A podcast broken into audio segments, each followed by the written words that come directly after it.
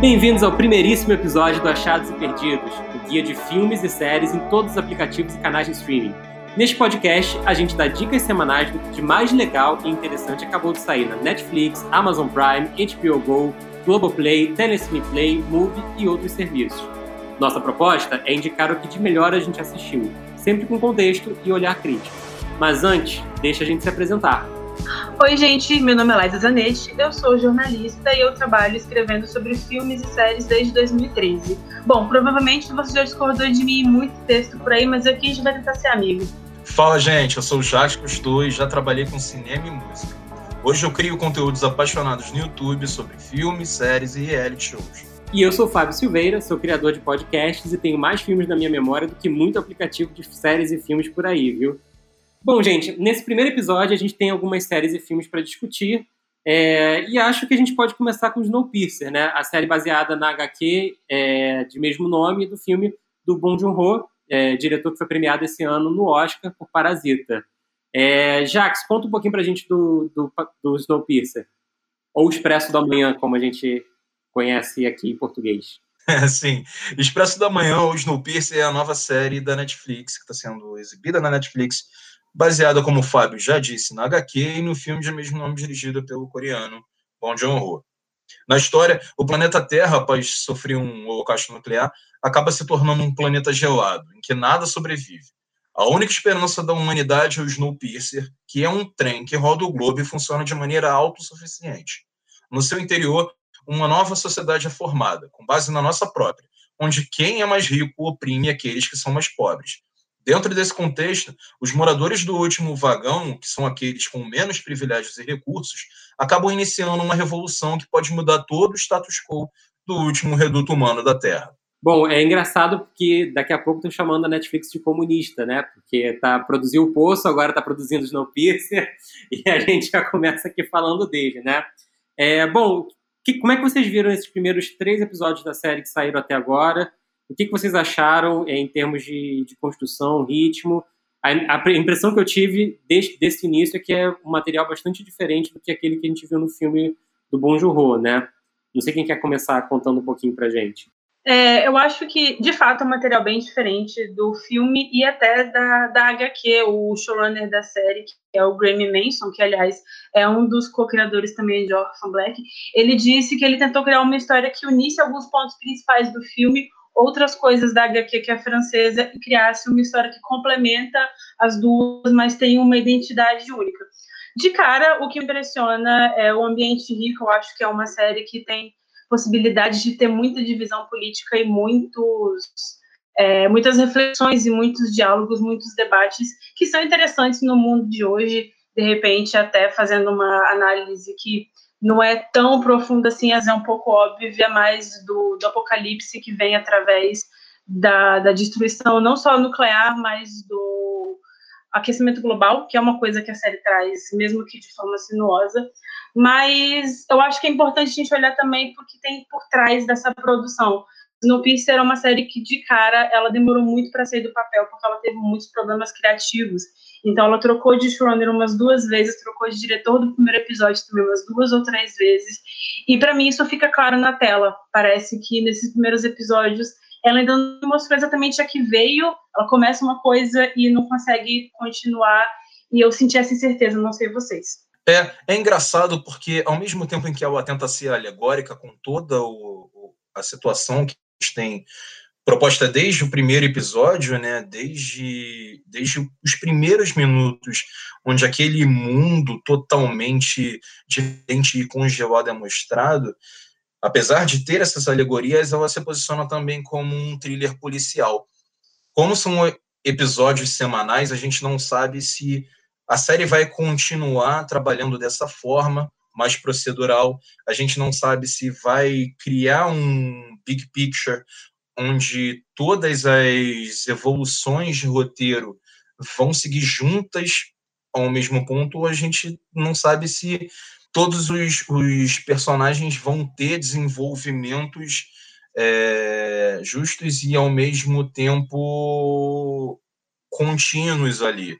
Uma coisa que é muito diferente da série e do filme é que no filme a gente já começa vendo essa revolução, né, dos vagões é, dos vagões de trás, dos últimos vagões, e eles vão mostrando esses acontecimentos até o fim. Não, na série a gente tem uma fluidez. As pessoas que estão no fim do vagão vão para frente do vagão, elas voltam. É, personagens que, em teoria, não têm muito, não deveriam ter muito destaque, tem seu destaque, por exemplo, o senhor que se suicida, não sei se eu posso contar um spoiler aqui, é, mas existe ali um, um destaque até para humanizar todos esses personagens e dar tempo de tela e tempo de desenvolvimento da história. É, com certeza. Eu acho que o que me chamou muita atenção é o seguinte: quando a gente fala em alegoria política, e obviamente Snowpiercer está 100% baseado nisso, sendo uma série de ficção científica, independentemente disso, né? É, a alegoria política ela, ela ganha força quando ela, para mim, ela pode ser condensada, né? No filme, é, e eu recomendo muito quem veja o filme, cada vagão que vai se desvelando ali, conforme aquilo vai acontecendo, traz uma, um novo mundo, uma surpresa, um, um choque. A narrativa é o movimento pelos vagões, né? Já a série, ela, obviamente, para um material que não duraria uma série inteira, né? Eles, eles, eles se viram obrigados, de uma certa forma, e já é construindo em camadas, né? Tanto os vagões de quem é rico, quanto os vagões de quem é pobre e começa a entrelaçar isso de algumas formas, assim. É, eu acho que é um pouco cedo para dizer, mas eu tenho as minhas preocupações igual a Liza com relação a para onde a série efetivamente vai.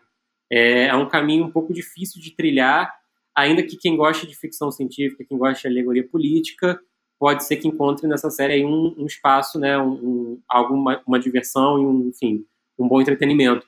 Mas eu acho que é, é, interessante a gente ponderar e pensar isso, assim, até que ponto, de repente, é uma narrativa que é tão boa, tão bem feita no filme, tão incrível, e será que ela consegue, de fato, é, se sustentar por uma série inteira? A ver, né? É, uma coisa que eu acho bem diferente é que, pelo filme, ele seguir a alegoria por si só e ela sendo desenvolvida até o seu fim de maneira épica, a gente, a gente não tem o recurso do orelha, né? Que a gente tem na série. O personagem que a gente tem como orelha, em alguns momentos, ele se mostra como um artifício de roteiro bom, mas ao mesmo tempo ruim. Porque, ao mesmo tempo em que ele, ele causa identificação, ele mostra identificação, ele também faz algumas coisas que, na minha opinião, são um pouco despropositadas. Eu não vou falar aqui mais porque pode ser mais spoilers, mas é, a gente precisa prestar muita atenção, principalmente no desenvolvimento desses personagens.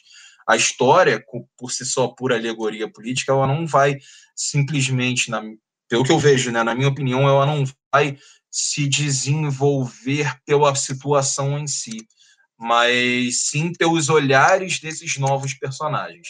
A gente tem uma atuação muito boa, na minha opinião, da, da Jennifer Connelly, que ela representa o sistema de forma quase monocromática ali. Ela não tem grandes, grandes alterações de voz, de humor.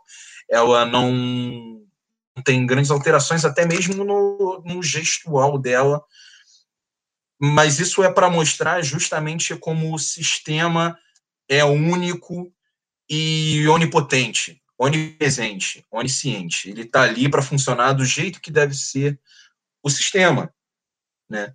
O que traz total diferença do nosso personagem principal, que deveria ser o Orelha, que faz coisas que eu, eu realmente não entendo mas que no geral é um bom personagem ali para para incluir o público dentro do olhar do principalmente vagões finais, né, que vão mover a trama tanto na questão da revolução quanto na questão de, de trazer identificação com o público mesmo. É mais fácil se identificar com o mais pobre do que com o mais rico e o opressor. É, eu achei interessante o que você falou, Jax, porque na minha concepção, eu acho que um roteiro ele não pode mover a história. O que move a história para frente são os personagens. Então, se você tem personagens que são meros, meras representações de alguma coisa, de um ideal, e que não tem uma complexidade com a qual o público pode se identificar, isso gera um distanciamento, porque você consegue ver tudo o que vai acontecer antes de acontecer. Nesse sentido, eu gosto muito do David Diggs, que é o que faz o protagonista. Ele é um dos atores da, da montagem oficial de Hamilton. Ele fez Extraordinário, Ponto Cego, que é um filme maravilhoso também. Mas, enfim, ele é um ator que eu gosto muito. Acho que, nesse sentido, eu gosto muito dessa relação, porque tanto ele, quanto a Jennifer Connelly, quanto a Alison Wright, que é mais conhecida por The Americans, são pessoas que estão muito bem nos papéis, mesmo que não sejam papéis necessariamente tão orgânicos nesse início. Mas, para mim, pelo menos, o, o, elenco consegue me manter nela, entendeu? É, com certeza, eu ia falar isso, né? A escolha, a escolha do protagonista comparativamente com, com Chris Capitão América Evans, né, do, do filme, realmente me pareceu uma escolha mais feliz, assim, em, em muitos sentidos, né?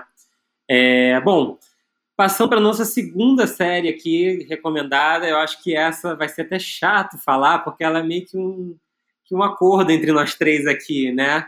É uma série em que você, com temas que você já viu, é uma série com, né, é um formato que você pode ser que já tenha visto algumas vezes, mas ela é tão fofa, gente, ela é tão, ela é tão verdadeira que a gente não resiste a ela.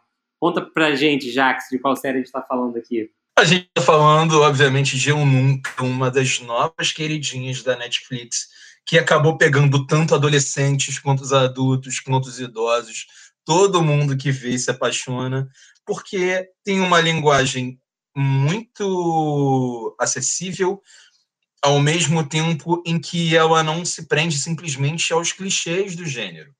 Eu nunca coloco uma protagonista que não é de origem estadunidense, inclusa como uma estranha fora do ninho ali, em um high school que tem as regras de high school, que trabalha os assuntos de high school, mas que não necessariamente exige que você espere o que você vai ver de high school. É... A protagonista ela tem erros tanto quanto os vilõezinhos ali. A protagonista ela tem coisas é, apaixonantes, também como todas as outras protagonistas. A protagonista, ela, ela, a protagonista ela, muitas vezes se coloca também no papel de coadjuvante para dar luz como personagem às amigas dela ali dentro da atuação, entende? Eu nunca é simplesmente incrível e parte disso também vem pela própria escrita, né? da criadora da série, a criadora do argumento e roteirista da série, que é a Mad Keating. É, eu acho que a Liza pode falar um pouquinho melhor sobre a Mad Kylie. O né? um expert é in house. Cara, é, o que eu gosto muito de Eu Nunca é justamente o fato de não apenas dela trazer para o centro da trama uma protagonista que foge dos padrões de uma menina branca, não sei o quê, americana e blá blá blá. É o fato de ela não usar isso como ponto principal da história, sabe? É uma protagonista que a Dev ela tem diversos problemas. Ela, a série começa já com ela passando por diversos traumas, que não chega a ser spoiler, mas a gente não vai contar aqui para não para não quebrar o encanto, mas tanto a protagonista quanto a série se recusam a deixar que isso seja o ponto principal, que a vida dela gira em torno disso, sabe? Então, por mais que seja um universo completamente conhecido no sentido de é uma série jovem adulta, dessas coisas de amadurecimento adolescente, que tem a protagonista que gosta do menino da escola, que é o galanzão, não sei o quê, mas ele não dá bola para ela, e ela tenta chamar a atenção dele, e ela tem as amigas dela que estão ali sempre para apoiar, ela tem o inimigo dela, que é a pessoa que é o algoz, né? Mas tudo isso é conhecido, tudo isso é o que te aproxima da série no sentido de eu sei o que está acontecendo aqui. Mas em contrapartida, ela vai te ela vai te tirando ali o conforto em vários sentidos, tanto nisso de a protagonista nem sempre é protagonista, muitas vezes as coadjuvantes chegam e falam, cara, não, você tá pisando na bola, a gente não tá aqui só para refletir a luz sobre você, sabe? A série também não deixa que ela seja esse lugar comum e nem que os traumas justifiquem a existência dela. E Mindy Kaling é maravilhosa. Quem não conhece o trabalho dela, conheça. Escreveu The Office, atuou em The Office durante anos. Então, é assim, é uma das vozes mais proeminentes de Hollywood hoje em dia, no sentido de que ela tem um, um texto muito rápido, muito ácido, ao mesmo tempo muito, muito orgânico, sabe? Muito sensível. Enfim, deu pra perceber que eu sou fã. É, e é interessante também que eu acho isso, porque assim, a gente já viu séries e filmes com personagens adolescentes, né, que eles é, são tratados com olhares carinhosos, né, que são personagens vivos, mas nessa série isso é muito vivo mesmo, né, você realmente gosta de todos os personagens que tá, estão ali, você não tem problema com nenhum, você entende até o problema da mãe com a outra personagem, por que a mãe é daquele jeito que ela é, né, é, tem um episódio brilhante, a gente não pode dar spoiler aqui, que é, adota o ponto de vista de outro personagem, e aí você, de repente, se descobre apaixonado por aquele personagem que você nem imaginava, né? Então, de fato, é uma série que tem uma estrutura bastante de série é, clássica Netflix, né? Mas que é feita com muito coração e muita verdade. Então, isso, assim, bate na tela, não tem jeito. As situações que são engraçadas, elas, são, elas arrancam gargalhada mesmo, assim, né? E eu acho que é, que é interessante, eu acho que tem algumas questões ali que muito possivelmente são questões discutíveis da representação dos indianos, em alguns sentidos, não sei, não tenho conhecimento de causa para dizer e, e, já falo isso desde já. Mas, é, pegando o nosso exemplo aqui, Brasil, é, é, um tipo de família, um tipo de dilema que a gente se sente muito próximo, né, como brasileiro aqui, né, das questões de, de, como a mãe castiga a filha, das questões das obrigações, do que, que eu tenho que fazer, do que eu não tenho, das questões do eu tenho que ser, lutar para ser melhor, para poder ocupar meu espaço, né? É, enfim, me, me parece que passei um pouco por tudo isso e é realmente uma série muito gostosa de assistir com episódios né, de menos de meia hora. Então, acho que vale muito a pena quem tiver afim de algo leve, divertido, emocionante e que vai por caminhos super legais assim, né? Trocando um pouquinho da Netflix, indo para outro serviço de streaming, é... a Liza separou para gente uma bem interessante da HBO Go, né, Liza? Pois é, Fábio. Eu trouxe uma série brasileira da HBO que eu gosto muito. Chama-se Todos com X. É uma série criada por Vera Egito, Heitor Dália e Daniel Ribeiro. E ela acompanha três jovens, três jovens adultos com vidas difíceis ou complicadas ou fáceis como as nossas, tentando sobreviver em São Paulo. E a história começa quando Rafa, que é personagem vídeo por Clara Galo, resolve sair de casa no interior de São Paulo e simplesmente brotar na casa do primo, na capital. O primo dela é o Vini, que é o personagem que é o Nilo Macedo, e ele divide apartamento com a melhor amiga dele, que é a Maia. E Rafa chega lá e fala: Ah, eu vim morar com você porque meu pai não me aceita e eu quero levar vida aqui em São Paulo. É, Rafa é uma pessoa que se identifica como não binário então, não se identifica nem com gênero feminino, nem com gênero masculino, e quer descobrir o que é se aceitar longe da família. E, nesse sentido, a série ela vai quebrando diversas. É, nesse sentido, o que eu gosto muito da série é que ela não passa pano na cabeça deles, sabe? Ela vê esses personagens que têm problemas, que são julgados pela sociedade, mas também mostra as incoerências deles. Então, o Vini é um rapaz gay, mas ele não se encaixa nos estereótipos que são esperados dele, e ele se incomoda com isso. Maia é uma jovem negra e ela está passando por uma situação no trabalho que tem um caso de assédio sendo investigado, e ela fica em dúvida se ela se mete ou não, e aí ela começa a questionar o que, que vale mais, se são as ideologias dela ou se é o emprego, se é o salário, enfim, a série ela bate de frente nessas coisas o tempo todo, e eu acho isso muito legal, porque não basta ser inclusivo. Eu acho que tem que ser inclusivo e trazer as histórias para um campo real que não fique só no ideológico, sabe? E eu acho incrível, assim, eu ainda não assisti que nem a Liza, mas o, o, a, a, equipe envolvida é incrível, né? Quando a gente fala de Heitor Dali, a gente fala de alguns grandes filmes é, das últimas décadas brasileiros, né? Cheiro do Ralo, para lembrar um, A Deriva, para lembrar outro, e por aí vai. É, e, enfim, eu acho que Estou muito curioso para assistir essa daí. É, voltando aqui para o nosso universo Netflix, né? É, a gente tem uma indicação outra, que é uma série, de fato, assim, gente, é uma série como ninguém nunca viu. Pela, pela forma como ela foi pensada, pela linguagem que ela traz, é, que é The Midnight Gospel, né? O, o Gospel da Meia-Noite, mas ela saiu assim como The Midnight Gospel. É uma série de animação.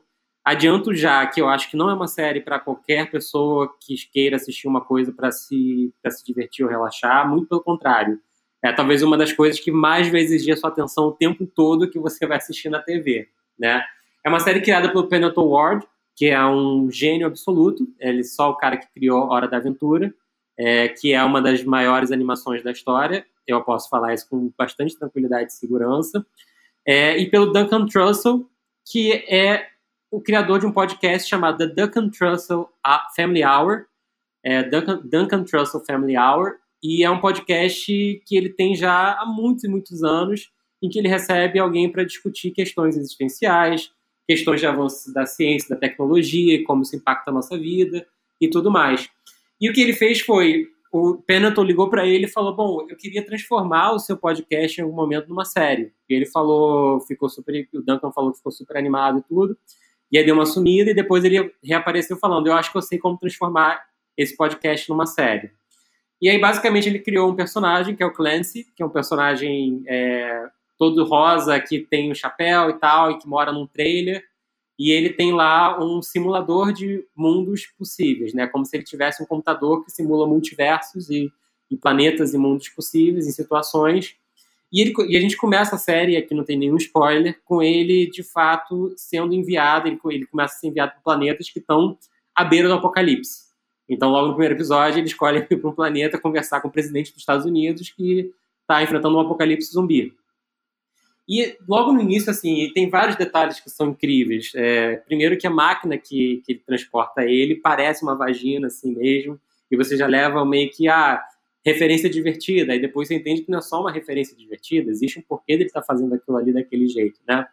E ele vai e mergulha nesses mundos assim, cada episódio é uma aventura, mas aos poucos a gente vai entendendo. É, é, até estranho falar a palavra aventura, né? Porque na verdade cada episódio é uma discussão filosófica ultra profunda e é, ele vai meio que começando a apontar para você que os episódios podem ser que tenham correlação entre si, que pode ser que é, aquela história seja contínua e termina a série, a série já está toda disponível na Netflix, é, com a gente fechando brilhantemente esse arco da trajetória do, do personagem principal, né?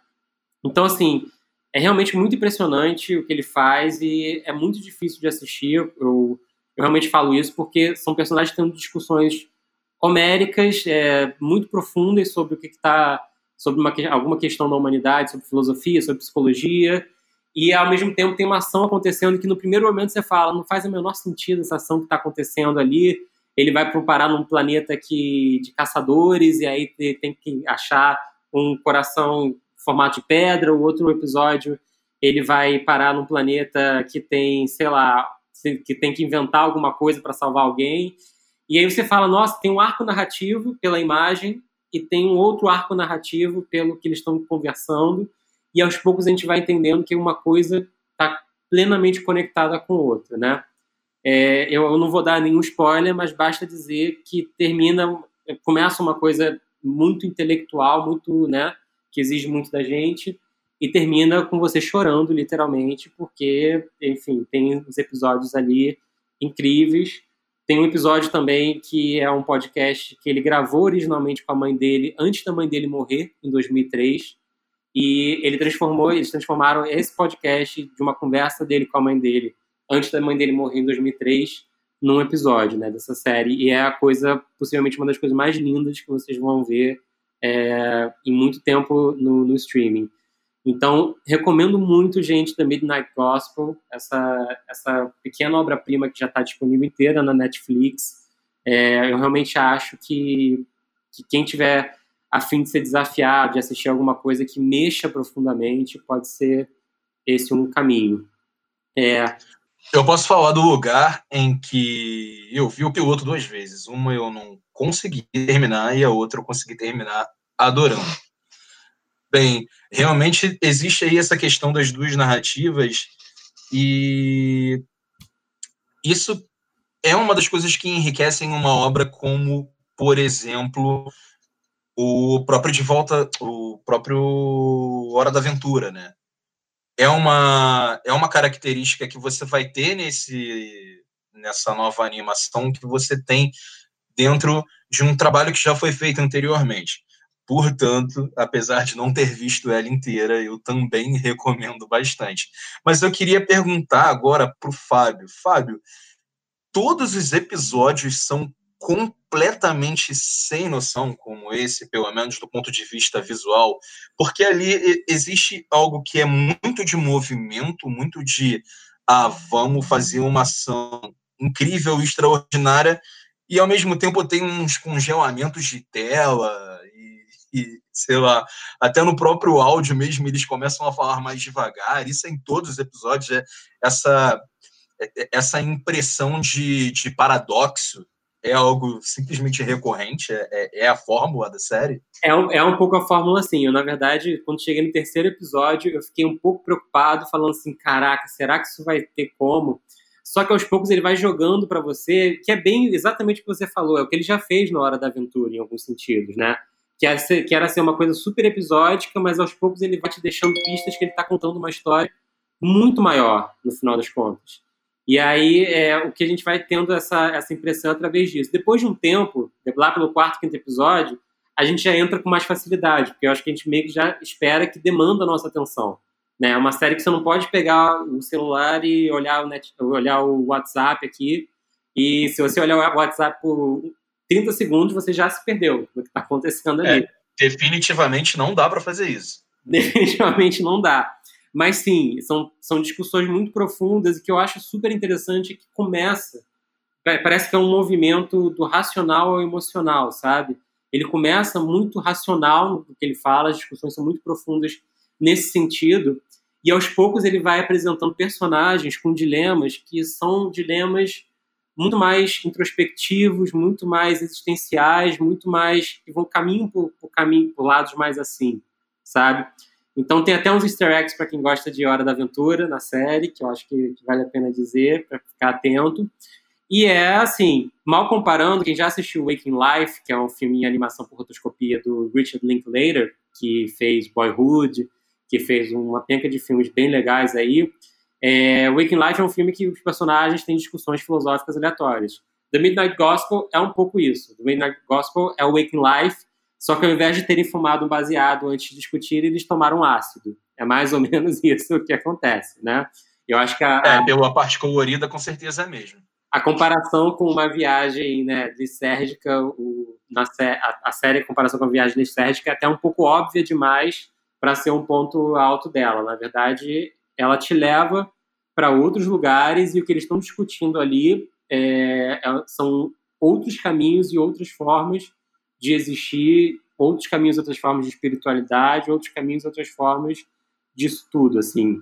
Então, eu acho que para quem estiver buscando um conteúdo que realmente incomode, tire do lugar, sabe, eu recomendo muitíssimo esse. É, e fechando nossa lista aqui, né, é uma surpresa recente muito interessante da Amazon Prime, que é um filme chamado The Vast of Night, A Vastidão da Noite. É um filme que foi lançado sem muito barulho no, na Amazon Prime. É, é, o primeiro filme dirigido por Andrew Patterson e também é um filme de estreia dos roteiristas James Montag e Craig W. Sanger. É, e é um filme que é, assim, a, o plot dele é muito simples. Ele se passa nos, nos, Estados Unidos dos anos 50. É uma cidade muito pequena, mas muito pequena. O primeiro é, take do filme, se eu não me engano, é justamente a população da cidade, 400 e poucos habitantes, né? E ele te introduz a essa cidade. Basicamente, o plot é: tá tendo um jogo de basquete, tá mobilizando a maior parte da atenção dessa cidade nessa, nos anos 50, né? Ali naquele, naquela noite específica. E aí um radialista e uma telefonista saem conversando desse jogo de basquete, vão cada um para o seu trabalho noturno e eles interceptam transmissões estranhas, né? E aí entra o lado ficção científica. É óbvio que o paralelo e a comparação com Guerra dos Mundos, com outros filmes de ficção científica desse tipo, né, sobre a possibilidade de invasão alienígena é, é direto, mas é um filme que impressiona por ser um filme de baixo orçamento e que consegue é, feitos técnicos absolutamente impressionantes. Houve um momento ali num, num, plano sequência que eu falei, cara, isso daí não é digital, isso é um absurdo. Fui pesquisar depois, realmente. O diretor de fotografia, que é o Miguel Johan Littiments, que fez um filme chileno chamado Machuca, muito elogiado, e mais alguns outros, e ele parece ele ter se esmeirado e se, se dedicado em construir realmente situações ali bem difíceis, sabe? Então é, é um filme que ele impressiona pela atmosfera, pela construção da, daquele, daquele universo. E é que nem um pouco o Midnight Gospel que a gente estava falando antes, né? Ele vai aos poucos é, revelando camadas, né? E a gente vai entendendo aos poucos sobre o que, que é, né? A Liza assistiu também, né, Liza? Cara, eu assisti o filme e eu confesso que eu não estava esperando muita coisa dele e eu me apaixonei muito Assim, e sendo que você estiver falando a mesma que eu estou pensando, é um plano de sequência maravilhoso que ele filmou usando um carrinho de kart. E é assim, é uma coisa maravilhosa, porque ele te prende a atenção de uma forma absurda. É, é, mas, obviamente, o filme tem muitas referências a histórias até de dramas que se passavam no rádio, coisas como Guerra dos Mundos mesmo, até a série do. Ai, gente, esqueci não. A série do Alfred Hitchcock também, que ele tinha, Alfred Hitchcock Presents, tem o tipo o clima meio parecido, mas o que eu gosto muito é que ela abraça essas referências, mas sem ser exageradamente presa aquilo, sabe? Por exemplo, o filme é como se fosse dentro de um episódio de uma série chamada Paradox Theater. E, mas o que realmente me encanta é, é uma coisa, uma técnica que ele usa que eu acho que é muito inteligente, é, no sentido de Tá, uma das maiores regras, entre aspas, do audiovisual é o show don't tell, mostre não conte. E muitas vezes o filme rompe com isso de uma forma muito inteligente, porque acho que as cenas mais intrigantes, que mais te prendem a atenção, assim, pelo menos para mim, são cenas absolutamente descritivas, sabe? Tem uma cena, inclusive, que o rapaz está descrevendo certa coisa e a tela fica preta, você só ouve a voz dele falando. E isso te prende atenção de uma forma muito interessante, porque é simples e ele te coloca dentro daquela narrativa da mesma forma que os personagens estão, sabe? Então ela não se prende a construir uma atmosfera. A atmosfera de uma cidade do interior dos Estados Unidos, num universo ali, num contexto de Guerra Fria, é, é uma coisa que você já entende porque você tem uma referência daquilo. Mas a série se prende no. A série não. O filme se prende na construção dos personagens. Então não são personagens estereotipados do tipo que você espera que eles sejam. O início do filme tem alguns diálogos muito velozes entre os dois protagonistas, justamente para te colocar dentro da mente deles. E assim, cara, é tão incrível quando você vê filmes com histórias absolutamente simples, como é esse sendo feito com tanto coração, com tanta genu genuidade, que fica assim, é maravilhoso, eu tô encantada. É, eu confesso que eu também, e eu acho que essa coisa do início do filme, que quem assistir vai reparar esses diálogos rápidos, eu acho que na verdade é, é, um, é um artifício muito, muito, muito inteligente, completamente na contramão de qualquer manual de filme que sai no streaming, que é o artifício de você desafiar a pessoa a ter que acompanhar. Né? É, é, novamente, que nem estava falando anteriormente no Midnight Gospel, se você pegar e olhar o celular, você já não entendeu sobre o que, que eles estão falando. Né? Por mais que sejam, sejam discursos bastante banais, sejam é, diálogos bastante banais, né? não, são um diálogo, não é um diálogo profundo, nem nada disso, mas que te ajuda a entrar naquela história. Né? E é um filme muito bonito, assim, o, título dele não é à toa, a, a Imensidão da Noite, né? a Vastidão da Noite, é, não, é, não é à toa, porque, na verdade, é um filme que fala muito sobre outsider, né? Ele é, é um filme que ele fala justamente sobre quem está tentando construir um futuro diferente daquele que se convencionou pelo status quo, no final das contas, né?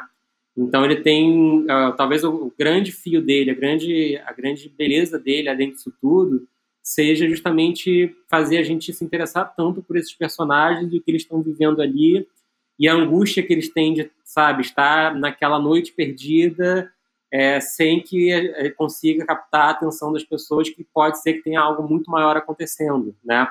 E esse maior acontecendo, ele dialoga tanto interno quanto externo, né? O que acontece fora está diretamente ligado com o que acontece dentro no, no, movimento dos personagens ao longo do filme. Então, em termos assim de manual de roteiro e de direção, é, eu acho que é um filme, filme incrível, assim, é um de, de, desse primeiro semestre do ano, é talvez um dos filmes imperdíveis que saíram diretamente no streaming.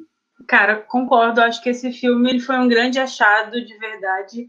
E uma coisa que me chama muita atenção em termos de direção, que você citou, é, é, engraçado que no início do filme ele tem planos mais longos, ele tem os planos que ficam muito mais tempo com os personagens, e à medida que a situação vai escalonando, que você começa a entender o que está acontecendo, ele começa a ter uns planos com uns cortes muito mais bruscos, até com, com, cortes de áudio também que te deixam mais apreensiva.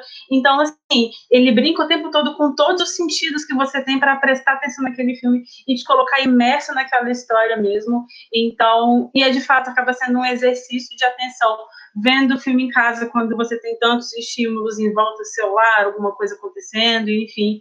Então é e assim é surpreendente para ser um primeiro trabalho, né? Primeiro trabalho tanto do diretor quanto dos dois roteiristas é um trabalho fenomenal.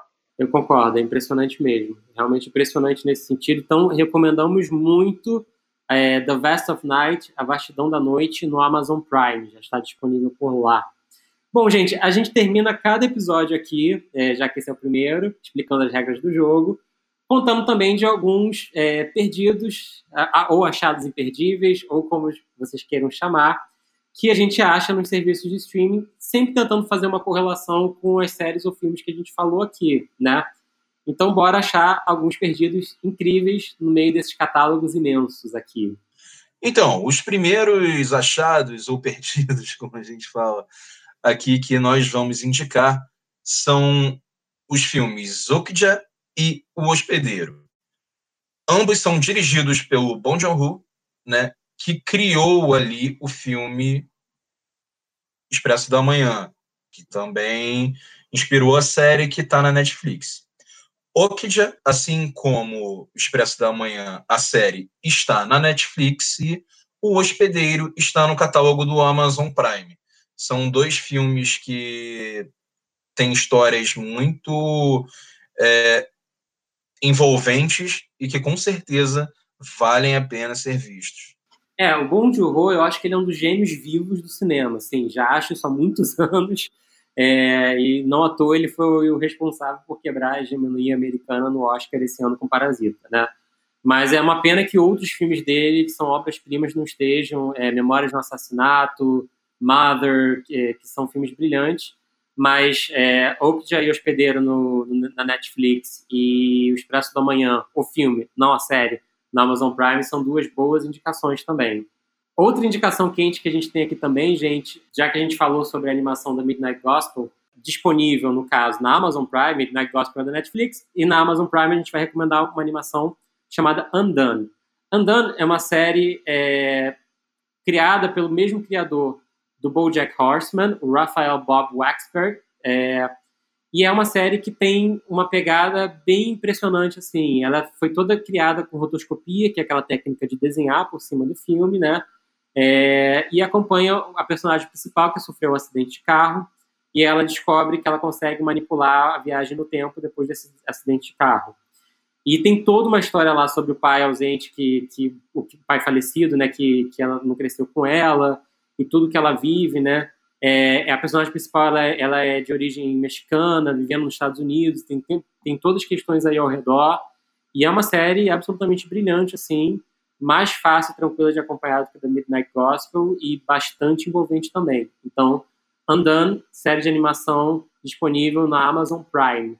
E, para quem por acaso viveu durante os últimos anos debaixo de uma pedra e ainda não assistiu Hora da Aventura, Conheça a Hora da Aventura, se encante com a história maravilhosa. Temos a quinta temporada disponível na Netflix. Dá para começar a ver ali para entender qual é a história, pegar e depois voltar e ver as primeiras do início até o fim direitinho. E encante-se, apaixone-se, porque é isso, é uma animação que é perfeita. É isso, gente, e até a próxima com mais um Achados e Perdidos, nosso guia semanal de filmes e séries no streaming. Valeu! Tchau, tchau, galera. Até a próxima. Valeu, gente. Até a próxima.